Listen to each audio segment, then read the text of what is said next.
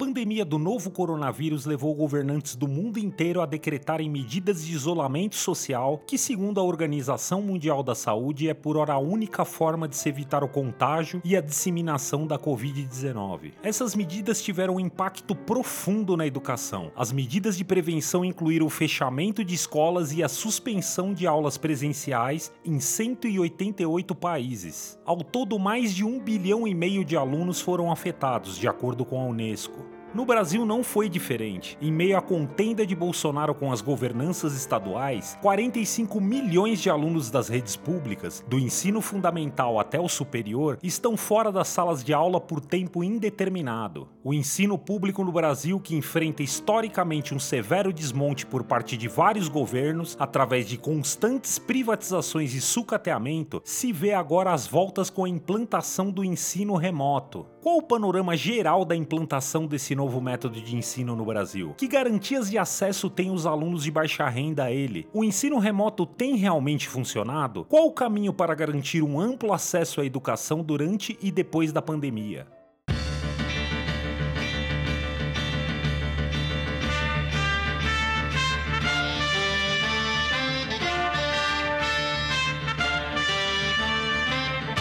Você está ouvindo o podcast da esquerda marxista.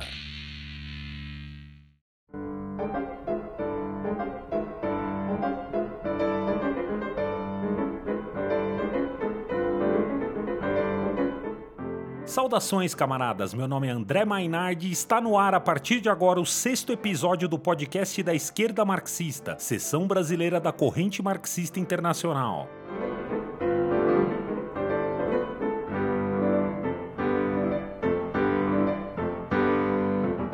Ninguém melhor para responder essas questões e nos dar um cenário preciso da educação no Brasil do que os próprios combatentes da linha de frente. No episódio de hoje organizamos um bate-papo com Maritânia Camargo, professora do ensino médio da rede estadual de Santa Catarina e dirigente da esquerda marxista em Joinville. Além da Maritânia, nós vamos ouvir durante essa transmissão relatos de mais dois professores para nos ajudar a estabelecer esse quadro. Olá, Maritânia, seja bem-vinda. Olá, André e todos aqueles que têm acompanhado o podcast da Esquerda Marxista. É um prazer poder participar desse podcast sobre educação. Maritânia, para começar o nosso papo, a partir de uma perspectiva histórica, o que é o ensino público no Brasil? De onde veio essa concepção de ensino público e gratuito e de que maneira ele se estabeleceu no Brasil? É bastante importante, para começar esse podcast, que nós situemos a educação brasileira, em que condições históricas nós chegamos até aqui. A educação brasileira, ela é um arremedo da educação republicana francesa. Essa é a primeira colocação que é preciso a gente fazer. O que o Condorcet, em 20 e 21 de, de abril de 1792, lia para a Assembleia Revolucionária Francesa, era uma espécie de relatório, relatório do Comitê de Instrução Pública, e esse relatório daria é o documento que vai nortear a educação republicana em praticamente todo o mundo, só vai surgir no Brasil nos grandes embates contra a ditadura, quando os trabalhadores em educação, eles organizados nos seus sindicatos, vão conquistar vários direitos que vão ser registrados na Constituição de 88. Portanto, nós estamos falando de 300 anos depois. Tamanho é o atraso que a educação brasileira se encontra. É, observe que eu não estou falando, não estou fazendo um paralelo com os países socialistas onde a economia foi planificada. Né? É, não estou falando num comparativo com a Rússia ou com Cuba, por exemplo. Nós estamos falando é, num contexto republicano. E nesse contexto, então, é importante a gente frisar muito bem que é, o direito republicano à educação pública gratuita, laica e para todos, não é um presente dos poderosos pelo contrário, ela é um fruto árduo de uma luta árdua e histórica. Mas, como eu disse, a educação brasileira ela é um arremedo, porque nem bem a nova Constituição era aprovada, a grande burguesia internacional já se lançava e se organizava no intuito de tornar a educação um filé de lucro aos empresários desse setor. Ou seja, ela começava e já ia desmontando. Aliás, alguns pontos nunca saíram do, do papel. É o caso da educação laica, né? Esse é um, um ponto que nunca saiu do papel na educação brasileira.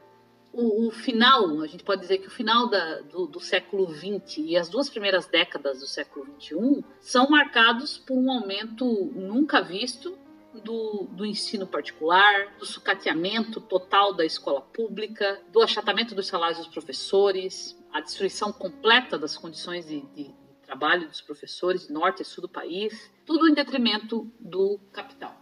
Bom, a pressão da burguesia pela privatização do ensino, a partir do sucateamento promovido pelo Estado burguês, não é nenhuma novidade. Como tem sido conduzido esse sucateamento nos últimos anos? É, eu queria falar rapidamente sobre três eventos que eu separei. Eventos que têm relação direta com o momento que a gente vive, portanto, do como a gente chega até aqui. O primeiro evento que eu quero citar é a reforma universitária do governo Lula.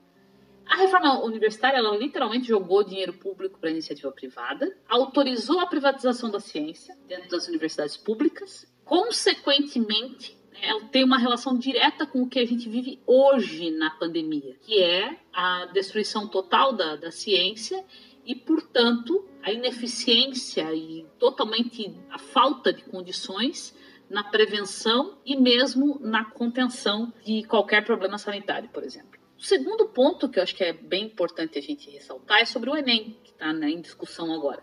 O Enem é criado pelo Fernando Henrique Cardoso, primeiro como é, só um, um, exame nacional, depois ele é, é muito ampliado, modificado, aprofundado no governo Lula, como sendo uma maravilha, né? Que são que é através da distribuição de bolsas. E aqui eu quero fazer um, um, uma parte com relação ao Enem para que a gente explique o que, que ele é. Então, o Enem ele é um exame é, que é supervisionado pelo MEC, e que ele precisa ser refletido da seguinte forma: o MEC é o órgão que autoriza o funcionamento de todas as escolas do país, que supervisiona todas as escolas do país, e é também o MEC que autoriza, portanto, a emissão de qualquer diploma em território brasileiro é, ainda que ele seja né, feito diretamente pelas escolas, a autorização para ele é uma autorização do MEC. Então, o diploma do ensino médio ele é fornecido pelo MEC. E quando o MEC fornece esse, é, esse diploma, ele está dizendo que alguém concluiu o ensino médio e, portanto, que está apto a entrar na universidade. Aí o mesmo MEC ele faz o Enem, que é um exame onde você avalia os diplomas que ele mesmo concedeu do ensino médio. Ou seja, né, o que é o Enem? O Enem é o que o ministro do Bolsonaro falou. Ele é um funil para você é, separar uma parte dos estudantes, porque não tem vaga para esses estudantes. Então você tem que selecionar os melhores. E só aqueles que estão, ou os que tiverem mais sorte, dependendo da, da situação, só esses vão entrar na, na, na universidade. Então, essa discussão se adia ou não o Enem é uma fantasia para enganar os, os, jovens. Porque se correr, o bicho pega. Porque perde o semestre, talvez o ano, e o funil automaticamente vai é, ser maior. Porque ninguém está falando aqui de aumentar a vaga. Estão falando de acumular demanda. Portanto, lá na frente, com o Enem sendo, sendo adiado, né, vai aumentar uma demanda lá na frente. Portanto, vai ficar mais concorrido. É, se ficar, o bicho come, porque não se sabe em que condições essa prova é, seria feita, ou se sabe, né, nas piores possíveis, e é o desastre feito, né? Tá feito o desastre nesse, nesse governo se o Enem acontecer. O mais assustador nessa situação é ver grande parte da esquerda organizada aplaudindo o Senado. Esse poder que nem devia existir e aplaudindo o adiamento simplesmente porque o, o, Senado conseguiu adiar, aí, parece que em 30 dias, o, o, o Enem. E assim contribuindo para iludir os jovens de todo o país. As entidades estudantis, os, os sindicatos, todos os partidos de esquerda organizada explicarem o que, que é o Enem e a necessidade urgente de a gente é, lutar por vaga para todos, não. A tarefa foi aplaudir o Senado pelo adiamento do Enem. Um outro ponto que, que eu quero destacar é a reforma do ensino médio. A reforma do, do ensino médio foi aprovada no governo Temer. A reforma do ensino médio é para jogar uma pá em cima da, da educação ela atinge toda a estrutura educacional. Ela autoriza a privatização do ensino médio total, ela flexibiliza as grades, então isso é um, é um prejuízo direto, conteúdo para os estudantes, e é, então ela, ela acaba com, com tudo. O, com o resto que a gente tinha, ela acaba. O que é preciso que a gente retome, né, é que as centrais sindicais, o sindicato, eles durante um tempo defenderam a reforma do ensino médio, né, porque a reforma do ensino médio ela foi cozinhada no governo Lula, no governo Dilma, e aí é, no governo Temer ele fez, né, e com muito mais profundidade do que se esperava. No Temer os sindicatos e as centrais sindicais aumentaram o tom, mas era tarde demais e para aumentar simplesmente o tom, a necessidade era de uma greve é, geral por tempo indeterminado dos, dos, professores e isso foi enrolado e, por fim a, a, a reforma passou é, tranquilamente né? e ela está aí. E no governo Bolsonaro, Maritânia, como a situação se apresenta? O governo Bolsonaro ele chega num cenário é, de terra arrasada na educação pronto, do jeito que ele queria, para ele entregar a chave da educação básica ao ensino universitário, para entregar a chave para a iniciativa privada. O que não se esperava é que uma pandemia expusesse toda essa situação e colocasse novamente na pauta a importância do ensino público gratuito para todos. Porque hoje não existe um jovem, uma criança, inclusive, e um pai que não diga: olha, tem que ter escola. Então, é, isso está tão exposto que o embate, sem nenhuma dúvida, está para frente. Então, esse cenário de, de, Esse é o cenário, né? Uma mistura de barbárie e, e a preparação de uma explosão é que a gente se encontra e que é, é esse o tom dos embates que estão por vir. A grande discussão na educação tem sido desde o início da pandemia e a suspensão das aulas presenciais, a implantação do ensino remoto ou o ensino à distância. Como tem sido a implantação desse método na rede pública de ensino? Nós vamos ouvir agora um relato da professora Ana Cláudia, da Rede Municipal de Florianópolis. A Ana vai nos dizer como tem sido a implantação desse método no ensino fundamental da cidade. Olá, André, saudações a todos que nos ouvem. Eu sou Ana Cláudia, sou professora da Rede Municipal de Florianópolis e também também ajuda a construir o movimento Mulheres pelo Socialismo. Com relação à questão da educação versus pandemia aqui em Florianópolis, o que nós temos observado é que há uma pressão do prefeito da capital, por sua vez também corroborado pelo governo estadual, para que os professores encaminhem de forma remota para os estudantes propostas, atividades para que eles realizem, né, via WhatsApp e via Google Class. No entanto, há dois problemas. Alguns desses professores não têm essa estrutura básica para interação com os estudantes e, por sua vez, cerca de mais de 30% dos estudantes não têm acesso à internet. A solução para isso dar condições para que professores e estudantes possam ter acesso à rede? Não. A solução é que quem não tem acesso vá buscar nas escolas as atividades impressas, né? Escolas essas que muitas vezes não têm nem sequer tinta na impressora. E aí é um grande problema, né? Que é o deslocamento das famílias saindo do seu espaço doméstico, se expondo na rua, né? A, a essa pandemia, colocando em risco não só a sua vida, como de todos que dela fazem parte. E o que a gente vem observando também é que essas famílias elas vêm buscando a escola para garantir as condições mínimas para sobreviver. Explico muitas unidades de educação, muito mais por iniciativa dos seus profissionais do que pela própria prefeitura, têm organizado cestas básicas para doar às famílias, visto que muitas delas perderam o emprego e não têm como se sustentar, né, nem manter o manter seus filhos com as mínimas condições de sobrevivência. É, com relação à educação infantil, há toda uma pressão por parte, em especial, da grande burguesia da cidade, que é dona de escolas particulares, de que esse retorno seja feito o mais imediato possível, porque, segundo eles, a educação está em risco, né? O mais justo seria eles dizer que os seus lucros estão em risco, né? Uma vez que Grande parte dos professores que trabalham nessas escolas têm míseros salários quando são cobradas mensalidades abusivas. E é claro que alguns deputados, coadunados nessa ideia, também já entraram com projetos para que a educação infantil retorne o mais imediato possível, mas que foram barrados por grande parte da população que não concorda com isso, né? Então, com essa toda a pressão, retirar esses projetos. Mas, de qualquer forma, essa é uma questão que agora faz parte do nosso dia a dia, essa pressão para o retorno. E aí nós podemos aprender com exemplos de escolas que já retornaram em outros países, né? E que demonstram o que isso tem prejudicado grande parte da, dos trabalhadores e das famílias. E eu cito aqui especialmente o caso da França, onde fazem três semanas que abriram as suas escolas infantis, em que em uma semana de atendimento tiveram que fechar 70 delas porque tiveram problemas com contaminação, né?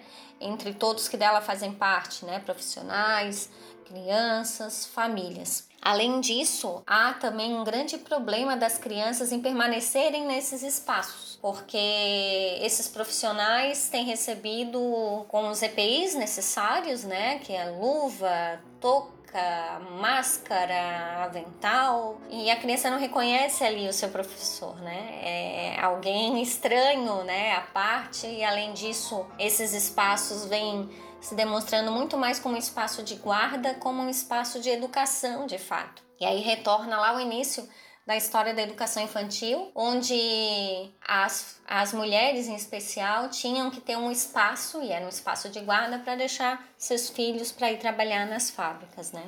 E isso a gente está falando lá na França, né? Imagina aqui no Brasil, onde muitos profissionais que estão à frente da pandemia, como os profissionais de saúde, não têm sequer o, o mínimo né, de equipamentos para se proteger. Muitos deles, inclusive, estão usando fralda geriátrica para não ter a necessidade de trocar o EPI porque não tem. Então, situações que beiram a barbárie, né? Então é isso, agradeço mais uma vez o espaço. Obrigada. Em São Paulo, João Dória, que já vinha desenvolvendo projetos privatizantes em parceria com o Instituto Ayrton Senna, Google, entre outros, se apressou em lançar o Centro de Mídia da Educação de São Paulo. Este teria o objetivo de continuar os estudos dos alunos à distância. O que de fato acontece com a educação durante a pandemia em São Paulo? Quem responde é o camarada Pedro Bernardes, professor da rede estadual. Saudações, Mainardi é, e ouvintes do podcast da Esquerda Marxista. Sou o professor Pedro Bernardes, é militante do coletivo Educadores pelo Socialismo, professor da rede estadual de São Paulo. Bom, falar um pouco sobre como está sendo a, o EAD na rede estadual e municipal de São Paulo.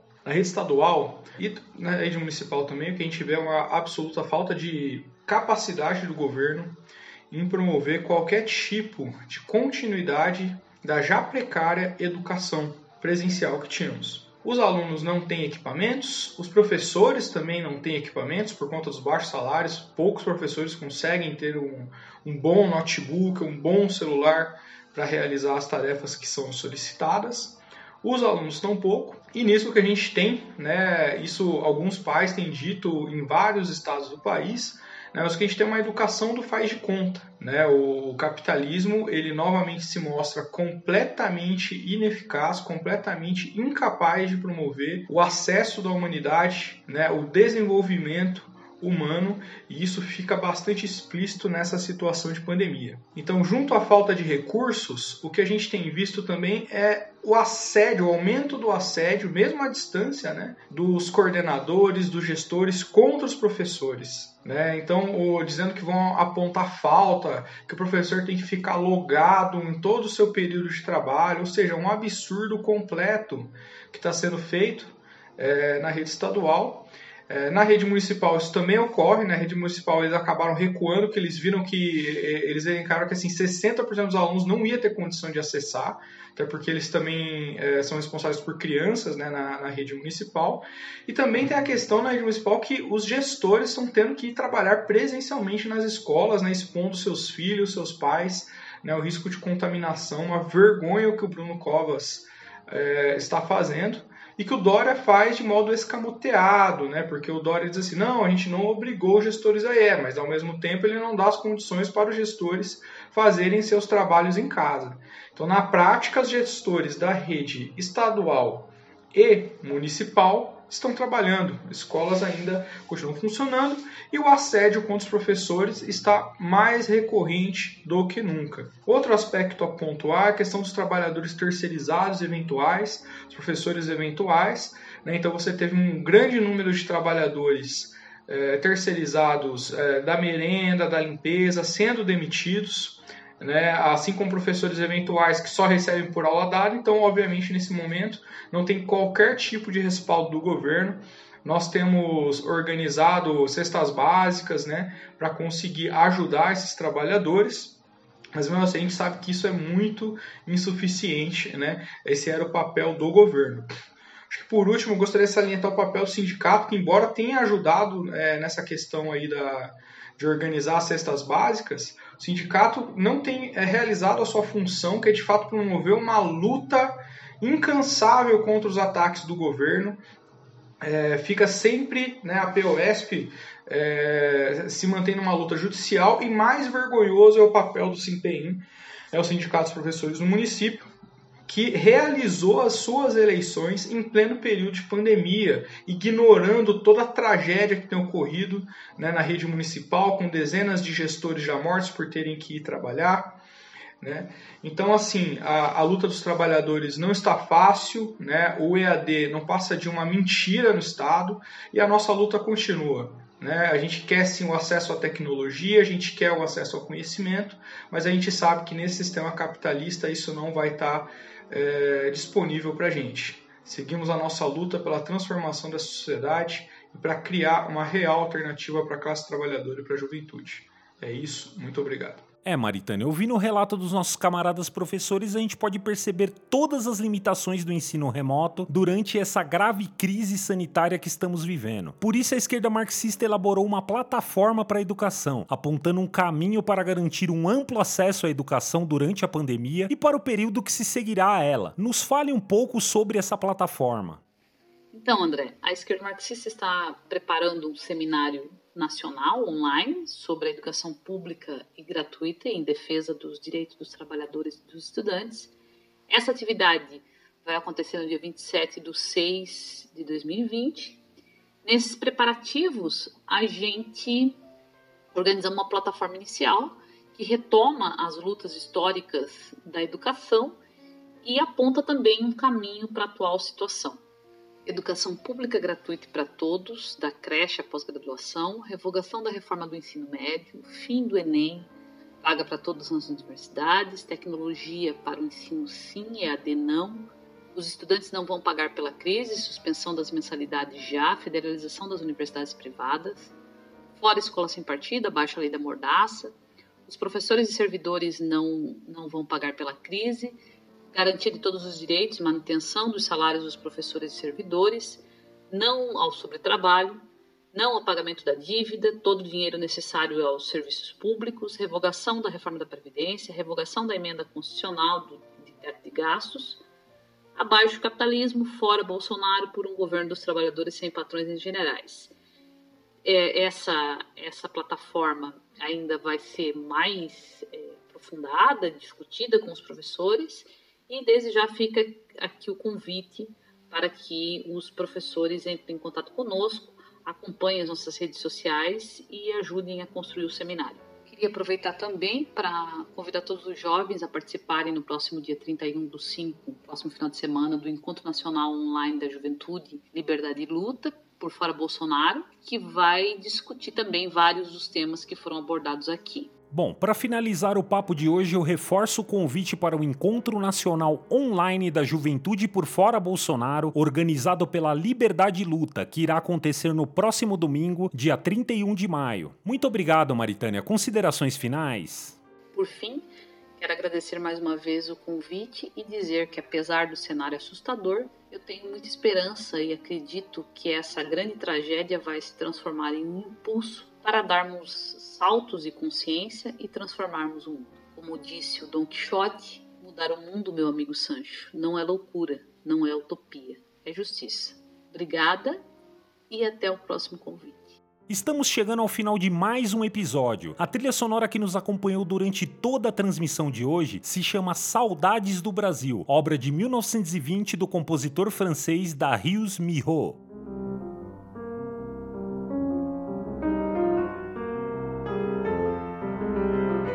Acompanhe nossa programação em marxismo.org.br e em nossas redes sociais. Até a próxima, camaradas!